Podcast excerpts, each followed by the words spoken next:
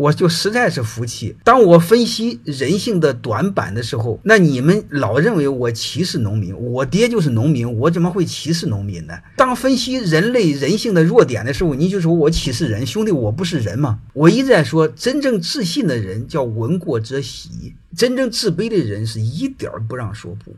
你比如现在就是说个穷人都不让说，嗯，说个农民不好就不让说。我只是说他没有契约精神，就打交道来说，我们城里人打交道更简单。骨子里这种自卑就不让说不，脆弱到这种程度。如果脆弱到这种程度，不会取得尺寸进步。